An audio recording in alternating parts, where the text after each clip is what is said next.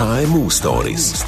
Der Nick Hartmann und die grossen Geschichten der kleinen und mittleren Unternehmen. Ein Podcast vom Swiss Venture Club. Es ist die KMU-Story Nummer 7 und weil man mit einem KMU ja nicht direkt kann diskutieren, plaudern, ausfragen, äh, machen wir das mit Persönlichkeiten, die für die Unternehmen stehen. Wir sind auf allen Podcast-Plattformen und heute mit zwei Brüdern, Matthias und Raphael, die haben einen Urgroßvater der mit einer Bäckerei angefangen hat. Ihr Vater zu Luzern hat dann den Namen bekannter gemacht und mittlerweile haben sie von Luzern bis Zürich alle die rosaroten Bachmann-Kappen an den Schriftzug, den kennen wir. Herzlich willkommen, der Matthias und der Raphael Bachmann. Herzlichen Dank. Herzlichen Dank. Merci vielmals. 20 Filialen in der Zentralschweiz haben wir und äh, in Zürich an der Bahnhofstrasse ähm, steht auch noch eine. Über 500 Mitarbeitende und 2014, und so haben wir uns kennengelernt, haben wir den Prix SVC Zentralschweiz gewonnen. Hey, ich habe 2014, das ist sieben Jahre her. Ist unglaublich. Unglaublich, wie die Zeit läuft. Das ist so. Ja. Ja. Was haben ihr für Erinnerungen an äh, den Moment und an diese Phasen auch von eurem Leben? Gut, du sprichst jetzt gerade etwas an, wo wir eigentlich gar nicht unbedingt gross stolz sind, also Grösse, wo du jetzt gesagt hast, das ist jetzt etwas, was uns nicht stark bewegt persönlich, weil wir finden, wir haben den Betrieb weiterentwickelt, wir haben äh, Produkt weiterentwickelt. Das ist sicher der wichtigste Teil vom Erfolg. Und das macht uns mehr stolz. Und Grösse ist eigentlich eher ein bisschen Fluch und Segen zugleich. Also, Kommen wir nachher schnell noch drauf zurück. Aber wenn ihr jetzt zurückdenkt an Prix SVC, an dem Moment, ich habe schon gedacht, auf den Segen ihr nicht stolz. auf, den, auf den sind wir natürlich sehr stolz. Und wenn wir zurückdenken in unsere, äh, unserer Geschichte vom Unternehmen, ist das sicher der Moment gewesen, wo uns am meisten, ich sage, emotional prägt hat. Das ist unglaublich gewesen. Also wir sind ja äh, als Finalist dort gekommen und haben uns das nie ausgerechnet, dass wir am Schluss noch dort auf dem Podium offen drauf stehen und dann vor 1500 äh, Gästen den Preis in Empfang nehmen. Also das ist, äh, wenn ich nur schon daran denke, da komme ich gerade in der Hühnerhaut und für uns ist das ein unglaublicher Moment gewesen und natürlich auch ein eine Bestätigung, dass, dass wir den richtigen Weg gegangen sind in der Vergangenheit. Seit der Matthias Bachmann. Äh, nur, dass wir die Stimmen ein bisschen auseinanderhalten Matthias, ich mag mich noch erinnern, dass die Vater oder euer Vater ist ja auch dort dabei gewesen. Unglaublich stolz. Ja, die Eltern, ähm, sie haben uns, also sind auch dort gewesen und das ist für uns natürlich ein schöner Moment gewesen, wo wir sie haben dürfen auf die Bühne bitten noch. Mit dem haben sie nicht gerechnet. Sie haben natürlich auch nicht gerechnet, dass wir dann am Schluss den, den Preis gewinnen und dass sie können auf die Bühne kommen und äh, wir sie können umarmen. Das ist für uns auch also sehr emotional gewesen. Ja. Mhm. Hat er euch das immer auch wieder zu spüren gegeben, wie, wie stolz dass er ist auf das, was ihr, was ihr macht oder gemacht habt? Ja, also gut, ich, meine, ich sehe natürlich seine funkelnden Augen oder jetzt auch von meiner, meiner Mutter noch, noch fast täglich und, oder, oder sehr viele in der Woche und das ist eigentlich immer noch das Schönste, wenn man, wenn man sieht, dass er Freude hat, wie sich der Betrieb weiterentwickelt hat. Logisch, wir haben auch unsere Herausforderungen im Alltag. Aber das ist schon etwas, was einem starken Antrieb gibt. Ja, das ist zugleich natürlich die Familie natürlich äh, sehr präsent, dann auch heute noch unsere Kinder, die geben einem Kraft, natürlich auch halt mal Probleme zu lösen. Und ähm, äh, das ist doch schön, dass, dass unser Vater das noch so miterlebt, dass, dass er sieht, die Entwicklung und, und auch, dass er sich überhaupt auch noch einbringt. Also er kann auch uns kritisieren. Das ist heute noch so, dass er etwa die mal ein Produkt kommt und sagt, du, da müsst ihr überbüchen, das geht so nicht. Aber er hat nie eine Erwartungshaltung. Er sagt einfach seine Meinung und uns beraten. Mhm. Und glaubst du ihm dann auch, was er sagt? Meine, hat er überhaupt noch eine Ahnung vom, vom Business von heute? Sehr. Also mein, mein Vater ist jetzt 85 geworden und ich staune auch, wie er einfach noch voll mitdenkt und auch noch die richtigen Prozesse im Kopf hat. Und er ist ja, ja jahrzehntelang Unternehmer und hat äh, ja, den Betrieb genau gleich aufgebaut wie wir auch, eigentlich genau die gleichen Schritte, wie wir ja jetzt in den letzten Jahren oder in den letzten zwei Jahrzehnten, hat er auch gehabt. Und er hat das natürlich Intus. Also er weiß genau, wie das funktioniert. Er sagt etwa die zwar, ja, es ist eine andere Zeit, muss heute viel breiter sein. Also man muss heute ein IT-Spezialist sein und noch Konditor und weiß nicht was noch, ein Marketing-Spezialist. Und er hat einfach noch können den Beruf mehr im Vordergrund stellen, sind ihm seine Aussagen. Ob das wirklich so ist, weiß ich jetzt nicht. Ich glaube aber nicht, dass es einfacher war. Weil ich glaube, er ist grössere Risiken eingegangen, als wir in den letzten Jahren eingegangen sind als Unternehmer. Wie meinst du das? Ja, also sicher auch finanziell. Also ich meine, wir haben ein paar Mal einfach all in.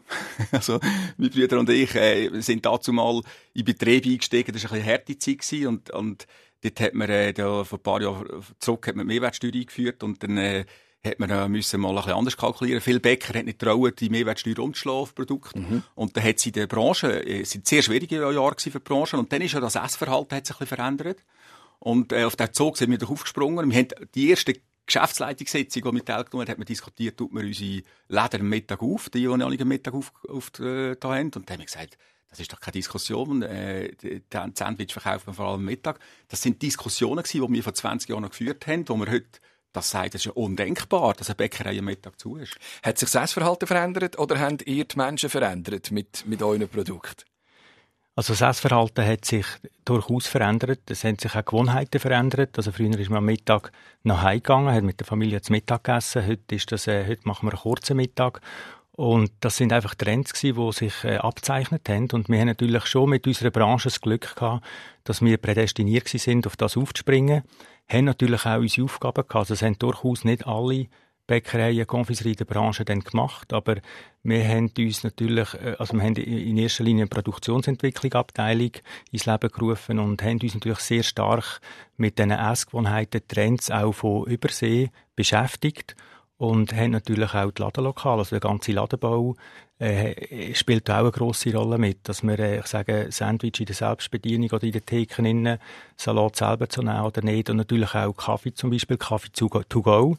Das ist äh, heute selbstverständlich, aber vor 20 Jahren hat es das sozusagen noch nicht gegeben. Wie sind die Reaktionen gewesen, dass jetzt äh, eine Bäckerei, wo man ja natürlich normalerweise ein rauchs Pfünderli überkommt oder äh, ein, ein Mutschli, mhm. ein Gipfeli, ein Weckli, äh, plötzlich so eine, zu einem Takeaway-Restaurant geworden ist? Also der Brüder, meine Brüder und ich haben uns immer auf die Fahne geschrieben, wir haben immer gesagt, wir wollen einem 30-Jährigen nicht erklären, wer wir sind. Also wir haben immer uns vor Augen geführt, wir müssen Junge ins Geschäft hineinholen. Mhm. Und das ist von Anfang an eigentlich unser Ziel gewesen. Und ich glaube, wenn wir etwas geschafft haben, ist es glaube das gewesen. Wir haben wirklich sehr viele junge Kunden. Das haben wir gemacht mit der rosa-roten Kappe. Ja, auch, auch, also sicher, äh, also das ist auch natürlich, Farbmarketing ist sehr entscheidend. Es also, ist ja, es ist ja ein Podcast, wo man nur hört. Ich will einfach schnell beschreiben, wie du jetzt, Raphael, heute äh, daher gekommen bist ins Studio. Du hast äh, die braun rosarote, äh, wie sagt man denn, Bäckerjacke an? Bäckerbluse, genau. Bäckerbluse ja. und äh, eine rosarote äh, Bäckermütze, also so wie eine, wie eine Koch. Kochmütze, wo gross das Logo drauf von, äh, von eurer Firma, von Bachmann. Genau. Das gehört, das gehört zum Konzept das gehört zum Konzept, aber es gehört auch zu mir. Schlussendlich, wenn ich bin Bäcker, Konditor, Confiseur, Chocolatier, und ich darf das tragen. Also erstens mal aus dem Grund, also ich bin nicht, äh, ich bin, es ist keine Show, es ist keine Show, es ist so, dass ich den Beruf gelernt habe und mit Stolz das auch repräsentieren. Und ich komme heute so dahin, weil ich äh, schlussendlich den Beruf oder die Firma repräsentieren und ich trage das mit Stolz. Ich zeige aber meinen Leuten auch, dass ich einer von ihnen bin. Also schlussendlich, wenn ich so auftrete, sei es jetzt auch mal in den Medien, wenn ich kann, ähm, dann trete ich so auf, weil meine Leute können mich eigentlich als einer von ihnen, behaupte ich jetzt einmal, weil sie ja auch eine, ja, Bäckerbluse haben und, und bei uns in der Bachstube haben alle rosarote Mützen an. Aber du bist nicht mit der Bachstube. Ich habe mein Büro zumindest drin in der Bachstube. Also jeder Bäcker, Konditor kann direkt vor mein Boot laufen. Und äh, das ist sicher ein wesentlicher Teil auch von unserem Erfolgskonzept, also die direkten Wege. Und wir finden, wir sind zwar ein grösserer Betrieb, das ist klar, logisch, mit 550 Mitarbeitern, aber wir haben sehr direkte Wege und wir, unsere Kommunikation ist sehr ähm, offen. Versteht ihr euch auch als Grundversorger? Ihr sind ja auch in dieser ganzen Covid-Zeit, äh, sind ihr, habt ihr zu denen gehört, die, die haben dürfen offen behalten mhm. ähm, das Brot, das tägliche Brot, hat, das, spielt das noch eine Rolle oder ist es, ist es auch ein, ein Luxusprodukt geworden, das ihr verkauft? Das Brot ist schon, also als Grundnahrungsmittel natürlich auf der einen Seite sehr wichtig, aber wir haben natürlich verschiedene, sagen, wenn man einen Salat genießt, dann hat man gerne ein Brötchen dazu. Die Sandwich sind natürlich auch Bestandteil, äh, wo man Brot herstellt und ein Drittel von unserem Umsatz machen wir nach wie vor mit Brot. Also wir bezeichnen uns auch als Bäckerei. Was sicher speziell ist, dass wir gerade so gut als Konfiserie können auftreten. Also man wird auch wahrgenommen als Chocolatier und dort, äh, das ist eigentlich so ein, bisschen ein USB von uns, dass wir die Brücke können schlagen zwischen Bäckerei und Konfiserie. Was wir dann weniger sind, das sind dann Gast, Gast, die ganze Gastronomie. Wir haben zwar Sitzplätze in unserem mhm. äh, Lokal, aber wir sind jetzt nicht die Gastronomen. Wir sind eigentlich wirklich äh, Chocolatier und Bäcker aus Leidenschaft. Ich will schnell zurückgehen. Jetzt mittlerweile sind er, äh, schnell rechnen, 51 und 49. Der Matthias ist zwei Jahre älter als, als der Raphael. Äh, euer Vater hat euch in die Welt rausgeschickt. Ihr habt müssen lernen von den Besten auf der ganzen Welt. Ähm, ist die Konfiserie Bachmann, wie sie heute da steht, das Resultat von dieser Weltreise, die ihr gemacht habt? Ja, also wir haben uns natürlich, wo wir, das ist äh, 1900 93, 94 gewesen, wo wir ins Ausland sind. Also unser Vater hat uns nachgelegt, dass wir das äh, dürfen machen. Sind das zweite los? Wir sind zuerst allein los, also das heisst, ich bin zuerst auf Spanien und dann auf Frankreich und dann, ähm, wo wir dann Asien geplant haben, äh, damals noch hat es natürlich noch kein Handys, kein Internet. Dann haben wir gesagt, du, das äh, machen wir zusammen, äh, weil in Japan gibt es ja die Konfiserie Bachmann auch und wir haben dann den Anlass genützt, dass wir das zusammen bereisen. Und, Warum gibt es in, in, Japan eine Konfiserie Bachmann? Ja, das ist äh, zurückzuführen auf eine Nachkriegszeit, wo die Amerikaner stationiert sind in Japan, ist das Bedürfnis entstanden nach Gebäck. Mhm.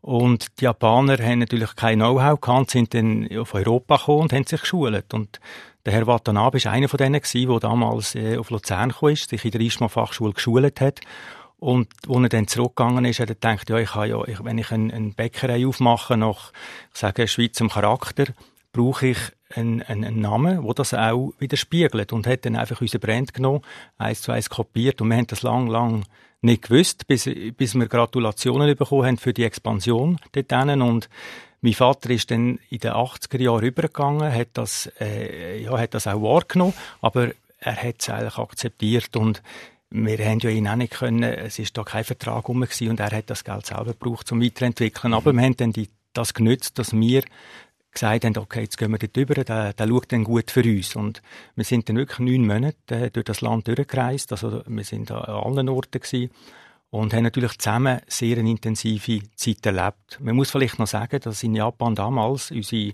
Produkte schon sehr entwickelt sind. Also wir haben wirklich können lernen. Also die Japaner haben das kopiert. Sie haben es so gut kopiert, dass wir das wieder zurückkopiert haben. Also wir haben Rezepturen, die bei uns äh, Tradition haben, die wir nicht dürfen anlängen, nicht verändern, äh, haben die natürlich einfach genommen haben es weniger süß gemacht, ein bisschen leichter und am Schluss haben wir die besten Engadinen Nusstorten in Japan genossen und haben gesagt, es ist zwar nicht mehr original, aber das weiss ja dort niemand.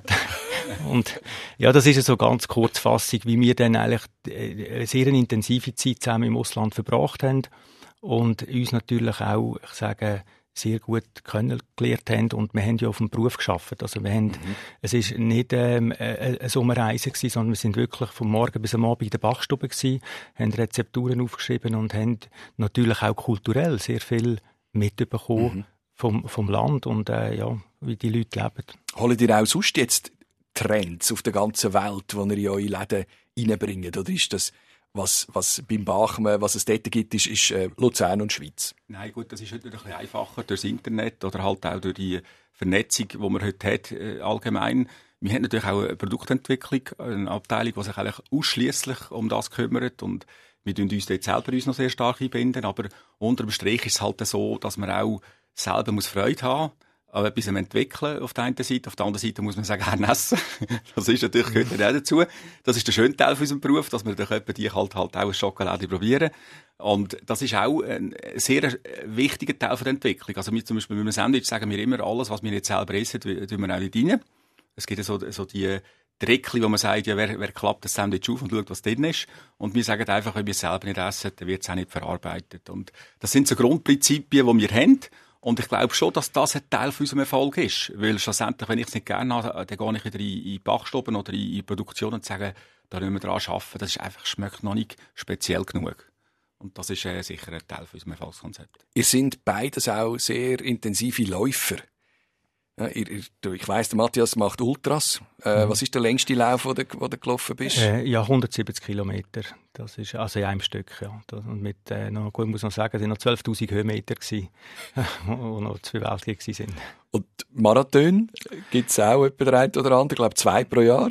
Ja, zwei, drei. Ich habe immer gesagt, wenn ich 50 werde, mache ich den 50. Marathon. Wir sind dann einfach letztes Jahr gerade im Lockdown und alle die Läufe sind abgesagt. Ich hatte, es hat wirklich da, ist gerade ein Sonntag gewesen, also es wäre so gewesen, dass ich einen Lauf gefunden hätte und ja, ich bin jetzt etwa bei 53. Also ich zähle natürlich da die Ultraläufe dazu, also alles, was über 42 Kilometer ist, ja. Das entspricht ja total einem Manager-Klischee, oder? Hart arbeiten und sich nachher auch noch schlauchen. Warum rennen ihr? Ist das wegen der Kohlenhydrate, die es im Brot hat? Dass er, dass er nicht zunimmt? Haben ihr Angst, dass er dicke Bäckkonditor werden? Gut, wir haben uns natürlich mit der Ernährung wir uns generell befassen, natürlich auch mit der Gesundheit und das, wir, wir haben dann ein Marathonbrot ins Leben gerufen. Auch es geht um, um, um Kohlenhydrat, um Mikronährstoffe äh, und so weiter, wo, wo natürlich kann helfen kann. Also eine optimale Ernährung auch für die Vorbereitung. Und wir haben das Marathonbrot dann auch entwickelt. Und so ist, auch ein bisschen, äh, ist das ein bisschen, wie soll ich sagen, haben wir einen Zusammenhang gehabt. Und der Laufsport unabhängig hat uns natürlich immer fasziniert. Wir sind natürlich den ganzen Tag, früher sind wir wirklich noch mehr in der Bachstube gewesen, aktiv und heute haben wir halt mehr, also ich jetzt vor allem, habe mehr Bürojob mhm. und ich brauche einfach den Ausgleich äh, in der Natur raus am liebsten und darum ist halt das Joggen naheliegend. Es ist sehr, man kann es überall machen, ist sehr effizient und ja, ist, darum ist das eigentlich meine Vorliebe. Ja, also das ist sicher der, der Ausgleich, wie der Matthias jetzt gesagt hat, wobei ich natürlich ein Genussläufer bin. Ich mache nicht die Läufe, die Matthias macht, aber er inspiriert mich sehr stark in dem und es ist so, dass es ähm, sicher ein wichtiger Teil ist, dass man natürlich auch leistungsfähig bleibt. Ja. Wie unterscheidet ihr euch? Ist es genau das? Man könnte es ja jetzt meinen, du bist der Genussläufer, du bist auch der mit der rosa-roten Kappe, er, der Matthias ist der, der sich das Herd gibt und 170 Kilometer läuft und zum Teil auch am Strassenrand schlaft, mhm. habe ich gehört, äh, unterwegs. Wie, wie teilt ihr eure Kompetenzen auf? Oder vielleicht, wie entwickelt ihr euch auch? Ja, Was also, müssen lernen? Also meine Frau würde jetzt sagen, oder, ähm, mein, mein Bruder ist, mehr, er ist auch Konditor, er hat den Beruf auch gelernt und eigentlich, wir haben einen sehr ähnlichen äh, Werdegang. Aber meine Frau würde jetzt sagen, ähm, äh, der, der, der Matthias hortet das Geld, ich gebe es aus. Das ist jetzt aber sehr, sehr oberflächlich gesagt.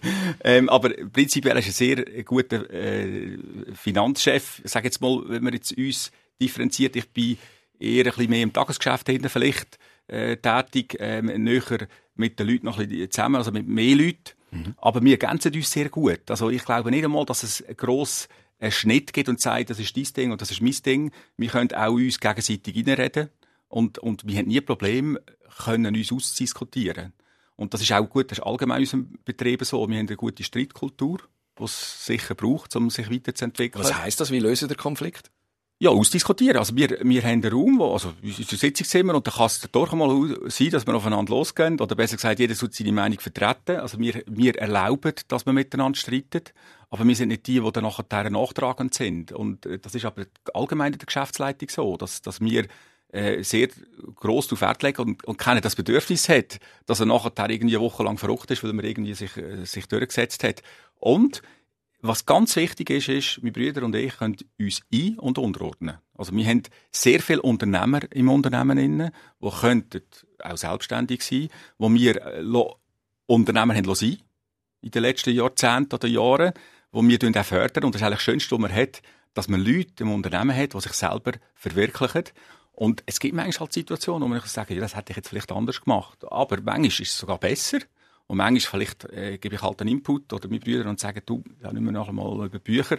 Aber prinzipiell ist es immer ein Miteinander. Und wir stehen hintereinander. Kann man das so gut abgrenzen, dass die Familie das eine ist und das andere ist das Business? Also ich stelle mir das anspruchsvoll vor für jetzt einen, einen Mitarbeitenden bei euch, äh, wo nicht zur Familie gehört, das in der Geschäftsleitung dass er äh, irgendwo gleich nicht zum Inner Circle gehört, muss man sich dessen einfach gut bewusst sein. Wie lösen ihr das? Nein, das Gefühl geben wir gar nicht. Also wir sind ähm, da sehr offen, transparent und es geht bei uns eigentlich wirklich immer um die Sache selber. Also wir diskutieren das sehr gerne aus. Ähm, es ist auch so, dass wir, äh, wir können auch mal nachgeben. Also das ist überhaupt nicht so, dass wir uns jetzt grundsätzlich einfach durchsetzen und das letzte Wort haben. Also wir sind da, wir sind in der Geschäftsleitung in einem Gremium. Im härtesten Fall stimmen wir ab. Und es ist auch sehr wichtig, dass wir, äh, ich sage, andere Meinungen akzeptieren. Und ich sage, wir lassen uns auch inspirieren, auf jeden Fall. Also wir sind auch äh, nicht perfekt und sind sehr offen für neue Ideen. Ich möchte äh, auf eure ähm, Expansionspolitik ein bisschen zu reden kommen. Ihr habt 20 Filialen in der Zentralschweiz äh, als Zucker. Selbstverständlich auch bei uns sind ihr überall präsent. Mir ist auch aufgefallen, oder ich nehme das so wahr, dass ihr auch ähm, nicht davon zurückschreckt, in Gärten hineinzugehen, wo, äh, wo anderen Konditoreien gehört. Früher war das sehr lokal, heute ist das, glaube ich, ein bisschen, anders. Ähm, ihr habt das vorantrieben, ihr steht auch an der Bahnhofstrasse, ihr habt auch Luxemburgerli im Sortiment. Sind ihr ein bisschen der Rebell? Ich glaube ich glaub nicht, nein. Also klar, wir, haben, wir machen immer etwas, wenn es für uns stimmt. Also wir machen nicht etwas gegen jemand anderen. Also schlussendlich schauen wir schon, was der Markt dort hergeht. Man muss sich einfach vor Augen führen, wie viel Prozent Marktanteil der Grossverteiler hat. Und das ist immer noch riesig. Und wenn, wenn natürlich, sage jetzt mal, ein Mikro, ein Mikrocenter uns eine Plattform geht, an bester Lage, dann überlegen wir dann nicht mehr, ja, wer ist denn nicht rundum, schlussendlich. Oder ich glaube auch, dass wir befruchtet. Also wir können ja auch befruchten. Ich meine, wenn jemand bei uns ein Brot kauft anstelle von einem Grossverteiler, kann er ganz so gut im Beck um Decken auch noch gehen. Also schlussendlich tun wir ja auch die Leute wieder zum Beck treiben. Was ich dich aber muss korrigieren, wir haben keine Filialen wir haben Fachgeschäft. Das ist immer sehr wichtig. Also vor allem gegenüber oh, unseren, ja, nein, also, das, das, das sage ich auch gegenüber, also, ich finde, ein Grossverteil hat Filialen. Mhm. Wir haben Fachgeschäft, und das darf ich auch sagen, weil unsere, äh, ja, Verkaufsmitarbeiterinnen, äh, die legen auch grossen Wert darauf, dass, dass wir ein Fachgeschäft sind und das auch äh, widerspiegelt. Und da tue ich eigentlich immer die Korrekturen machen, die erlaube ich mir jetzt in dem Sinne auch. Das Fachgeschäft an der Bahnhofstrasse Zürich, weil das ist einfach Fun. Mit dem verdient er keine Franken. Das ist falsch. Also das ist, du musst dir vorstellen, wir sind in Zürich schlussendlich äh, mehrmals angesprochen worden, ob wir nicht jetzt da auch noch das Fachgeschäft machen oder, auch im Bahnhof finden. Und wir haben einfach gewusst, in Zürich müssen wir langsam erklären, wer wir sind. Also vielleicht in der Zentralschweiz weiss man, wer wir sind. In Zürich, wenn jetzt jemand von Kloten kommt und der, der Bahnhofstrasse steht, fragt er doch schon, was ist das da für ein Geschäft? Oder wer ist jetzt das schlussendlich? Und das haben wir gewusst, dass es zwei, drei Jahre Zeit braucht, dass wir dort den Markt aufbauen können. Das funktioniert aber sehr gut. Also wir sind vor dem Lockdown ähm, wahnsinnig abgegangen in dem, dieser Bahnhofstrasse. Und jetzt natürlich logisch, äh, da fehlen Touristen. Jetzt fehlt natürlich auch die Frequenz. Also das, die Pendler sind noch nicht ganz zurück. Aber wir funktionieren sehr gut dort. Und wir haben einfach gesagt, wir brauchen den Standort, um uns einfach können verwirklichen und dass, dass man sieht, wer wir sind, für was wir stehen. Und jetzt fängt man natürlich an, eine Fangemeinde aufzubauen, wie man heute sagt. Ja. Also das ist natürlich ein, ein, ein Aufbau, den man da tätigt. Ich habe äh, Anfangsjahr angefangen mit dem äh, KMU Story Podcast und habe dann gedacht, ja, ja, spätestens im Oktober reden wir nicht mehr über Covid, dann ist das, ist das vorbei. Es ist wirklich Thema in jedem einzelnen äh, von diesen sieben Podcasts. Äh, sind in der, ich habe es vorher gesagt, in der, in der ersten äh, Reihe gestanden, ihr dürft offen behalten. Trotzdem, was hat das für Auswirkungen gehabt auf euer Geschäft in den letzten anderthalb Jahren? Gut, also wie du gesagt hast, als Grundversorger hat man natürlich immer so ein, bisschen, äh, äh, ein Grundgeschäft, das funktioniert, vor allem im, im Brot, in den Nahrungsmitteln. Aber es ist schon so, also Touristen, die sind natürlich ausgeblieben. Äh, das ist das eine. Und in den Bahnhöfen, also den Hochfrequenzlagen, sind die Pendler nicht mehr gekommen. Äh, das haltet eigentlich bis heute an. Und vor allem dort haben wir gelitten. Es ist nicht so, dass wir jetzt von dieser Situation profitiert haben oder dass dass wir, äh, ich sage, äh, Höhenflüge haben, aber wir haben irgendwie, wir haben es mögen halten. Es ist für uns, wir haben natürlich auch das Krisenmanagement müssen durchziehen, knallhart, und es ist nicht so einfach gewesen, weil wir hatten ja keine Erfahrung gehabt und es ist für uns auch Neuland gewesen. Und wir haben natürlich den Weg irgendwie müssen gehen, aber es ist auch noch nicht ganz vorbei. Wobei ich glaube, jetzt mit der Situation, die wir haben, können wir gut umgehen, mhm. man kann planen und jetzt hoffen wir auf ein gutes Weihnachtsgeschäft. Aber die letzten, ich sage, neun Monate, äh, eineinhalb Jahre, sind auch für uns nicht lustig gewesen, vor allem auch in der Gastronomie. Also dort, wo wir Sitzplätze haben, dort haben wir auch ein halbes Jahr lang einfach keine Gäste empfangen. Und das hat uns natürlich schon auch sehr wehgetan. Ganz blöde Frage, haben wir auch viel müssen fortrühren also gut, beim, beim Food Waste, das ist, äh, wir sind in einem klassischen Tagesgeschäft drin. Das haben wir im Griff. Das ist sehr wichtig, weil wenn man natürlich dann ins Leere raus produziert, mhm. dann haben wir mehrere Probleme, also nicht nur ethische, sondern auch wirtschaftliche. Und das ist auch, ich sage, im normalen Tagesgeschäft mit, der, mit der Saisonabhängigkeit, der Wetter äh, täglich, das, ähm, das ist Daily Business. Also dort äh, reagieren wir sehr schnell und ist schon klar, also wenn, wenn der Laden komplett leer ist, ist es äh, sehr schlecht. Man hat zwar alles verkauft, aber wenn man zu viel Führung hat, ist es eben auch nicht gut. Und das ist eigentlich wie ein unser Kerngeschäft, ja, dass wir dort äh, müssen, müssen wahnsinnig Acht geben. Ich glaube schon, sehr, ja. sehr entscheidend. Also auch äh, vom, vom Standing, das, das macht dann schnell die Runde sonst, oder? Absolut. Also ich denke, das ist etwas, wo sich jeder heute muss Gedanken machen muss. Wie geht man mit diesen Ressourcen um? Und vor allem, äh, was kann man dagegen tun? Und das ist jetzt natürlich für uns mit unserem frischen Konzept, ist es eigentlich prädestiniert. Wir produzieren im Tag rein, mehrmals. Also wenn man das wirtschaftlich anschaut, äh, dann muss man sagen, ja, lieber alles auf einmal. und dann halt ein bisschen mehr vortrühren. Und das haben wir aber seit Jahren machen wir das nicht. Also besser gesagt seit Jahrzehnten. Also Fachgeschäft könnt nachbestellen Korrekt. und dann wird produziert. Genau. Wenn ich jetzt aber natürlich einen, meinen Chef Konditor frage und sage, wer du alle Äpfel tödlich einig produzieren, sagt er, das ist für mich viel rationeller. Aber es hat eigentlich zwei Aspekte. Auf der einen Seite, äh, je nachdem, wie das Wetter ist, äh, kann ich dann anliefern. Wenn, wenn, wenn schönes Wetter ist, brauchen wir vielleicht ein bisschen mehr Äpfeltötchen. Ähm, jetzt, jetzt einfach als Beispiel. Und der zweite Aspekt ist natürlich schon das, Frische. Also die Frische ist etwas heute, wo, wo man sich sehr stark kann abheben kann. Und das leben wir sehr, sehr gut. Mhm. Wie funktioniert im Moment die Lieferkette? Ihr braucht Kakao.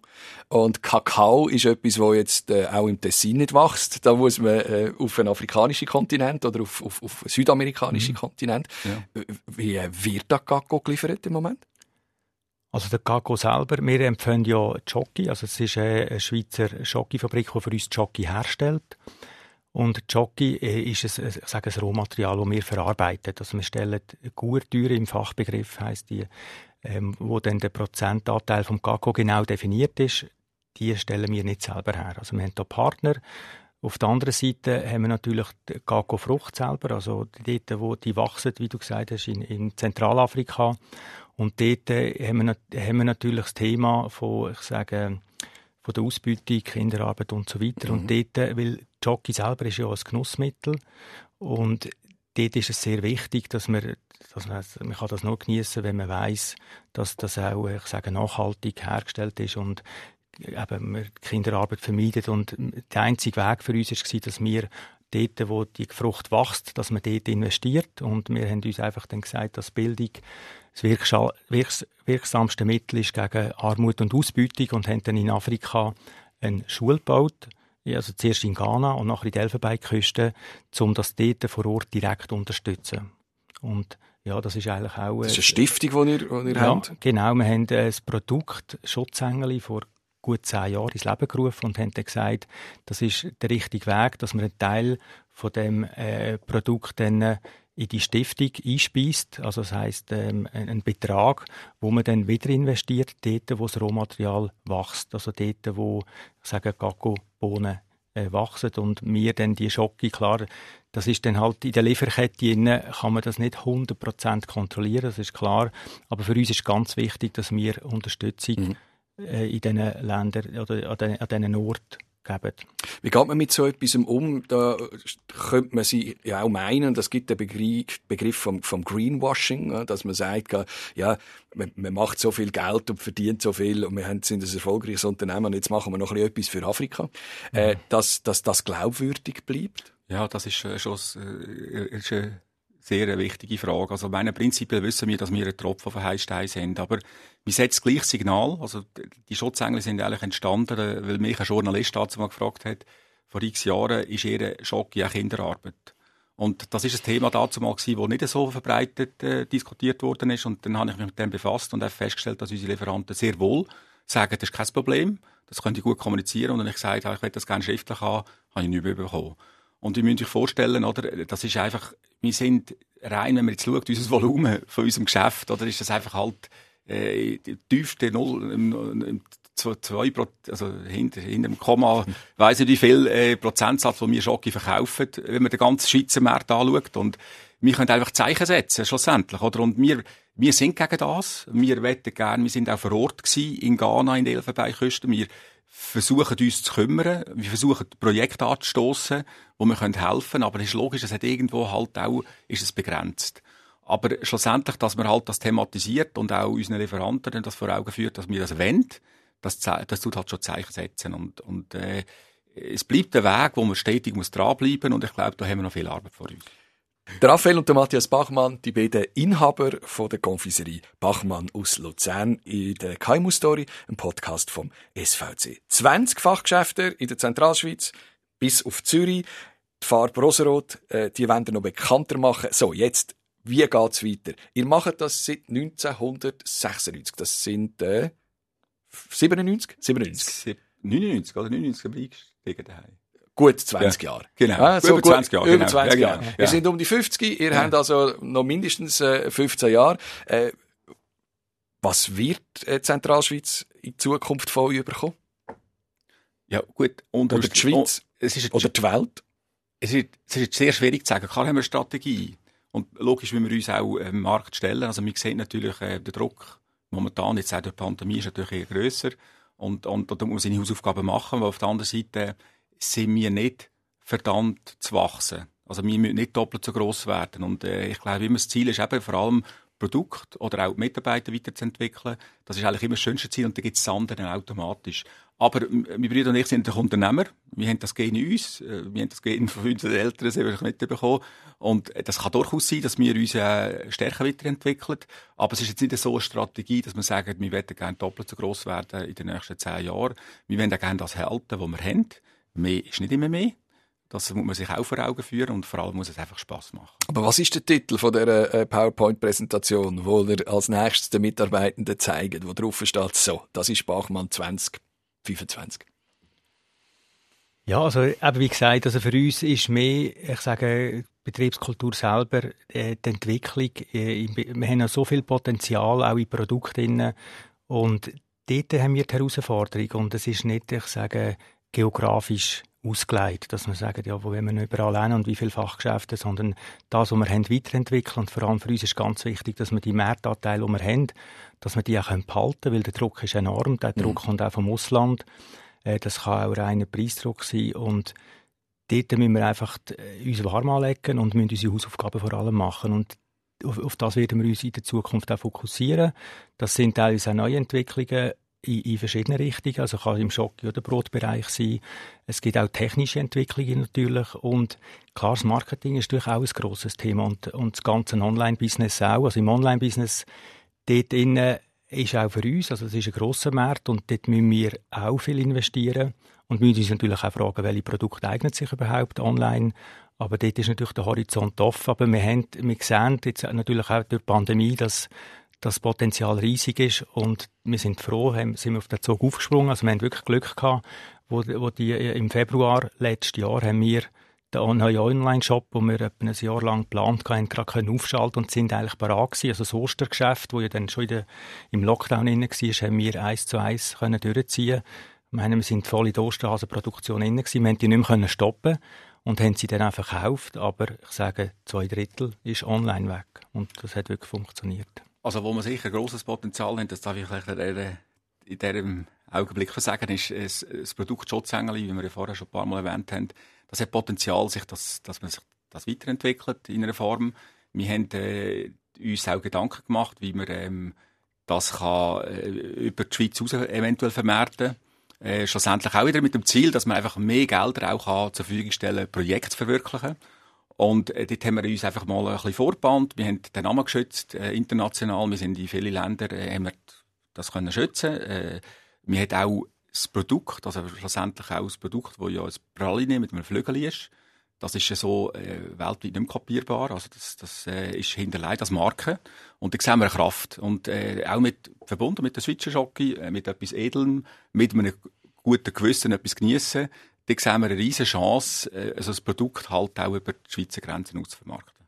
Wenn die deutschen Grossbäckereien schon in die Schweiz kommen, dann gehen die schon ins Ausland. Also ist das keine Gefahr? Doch, das ist, da muss man sich auch stellen. Wobei, so einfach ist es dann auch nicht. Also ich glaube, die Regionalität ist heute auch ein wichtiger Punkt, ähm, wo, wo der Konsument äh, sich immer vor Augen führt. Und ist okay. Also ich meine, wieso nicht? Wenn, wenn, wenn Sie den Markt sehen, hier in der Schweiz, dass eine Grossbäckerei hier erfolgreich ist. Ich schaue das eher ein bisschen kritisch an, wenn ich jetzt die Qualität anschaue. Nicht jetzt vor allem deutschen Bäckereien, aber es gibt sehr gute Berufskollegen in Deutschland. Aber einer, der gross ist, der das Gefühl hat, dass in der Schweiz noch ein paar Läden äh, machen der wird sicher Mühe haben. Es war ein Gespräch wie ein Praline. Ich wünsche euch weiterhin viel Erfolg. Danke vielmals, sind ihr daher gekommen. Herzlichen Dank. Merci, vielmals, Nick. KMU Stories. Der Nick Hartmann und die grossen Geschichten der kleinen und mittleren Unternehmen. Ein Podcast vom Swiss Venture Club.